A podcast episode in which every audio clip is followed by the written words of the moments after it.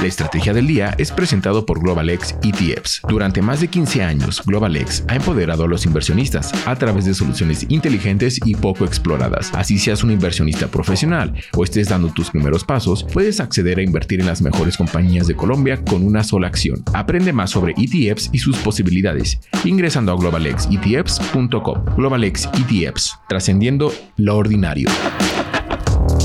Feliz viernes, soy María C. Suárez y estamos en la Estrategia del Día Colombia. Hoy hablaremos de la llegada de la reforma laboral de Petro al Congreso, del cierre de la salida al llano desde Bogotá y de lo que dijo el ministro de Salud a las EPS. Active la campana para recibir las notificaciones de cada uno de nuestros episodios. Comenzamos. ¿De qué estamos hablando?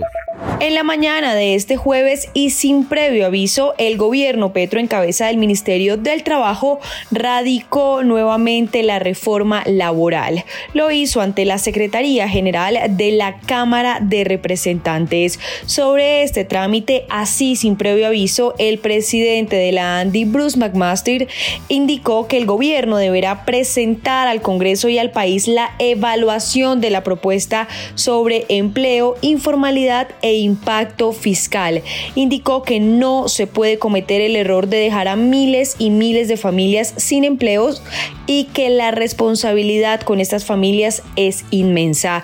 Pues bien, este proyecto, recordemos, se cayó en la pasada legislatura por falta de quórum en el Congreso de la República, por lo que no alcanzó ni siquiera su primer debate. Pues en esta nueva apuesta del Ejecutivo se mantienen los cambios de las jornadas, la diurna que quede de 6 a.m. a 7 p.m. y la nocturna entre las 7 p.m. y las 6 de la mañana del día siguiente.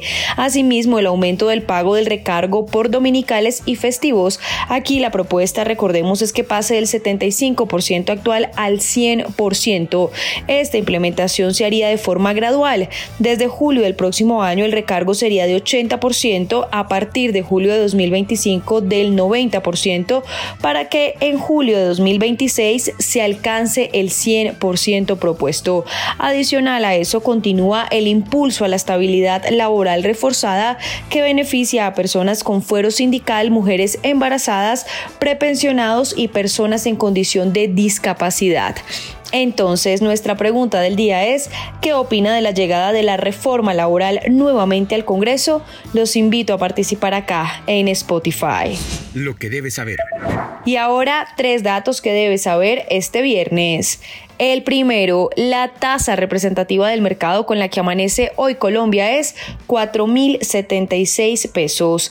El segundo, la alcaldesa de Bogotá, Claudia López, indicó que dado que el gobierno no dio certeza sobre el funcionamiento de la vía al llano, tomó la decisión de cerrar la salida desde la capital colombiana.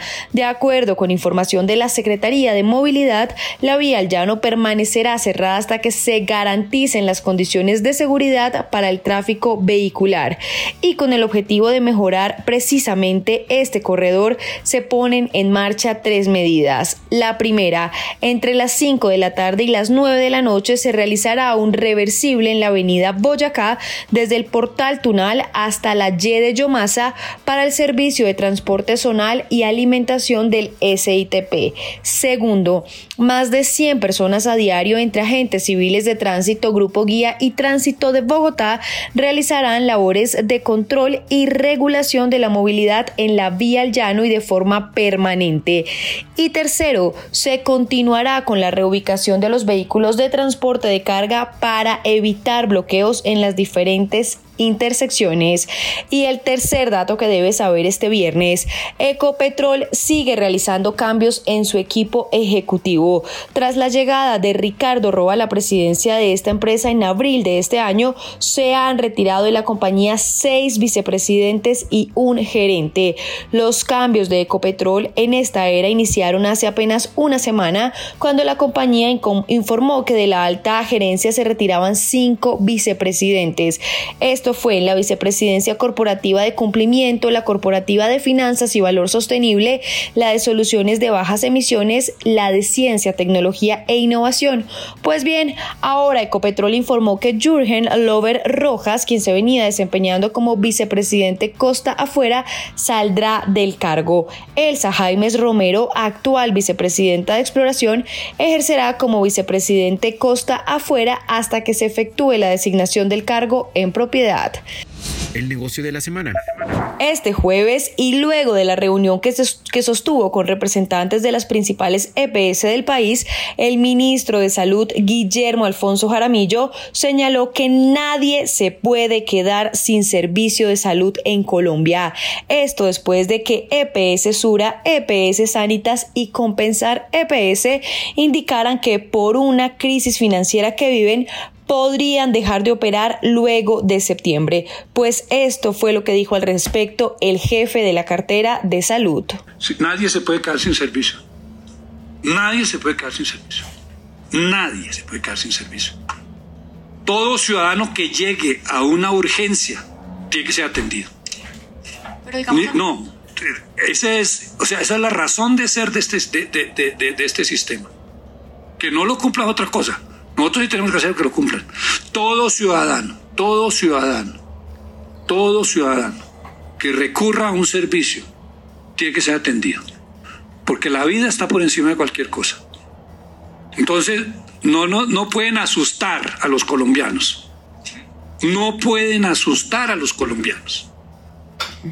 Ni puede utilizarse a las EPS como un instrumento político. Recuerden seguir este podcast y activar la campana para recibir las notificaciones de cada episodio y así estar al tanto de lo que pasa con la economía y los negocios. Los invito también a que visiten bloomberlinia.com donde pueden ampliar cada uno de los temas que tratamos hoy. No olviden que acá está la información independiente que une a América Latina.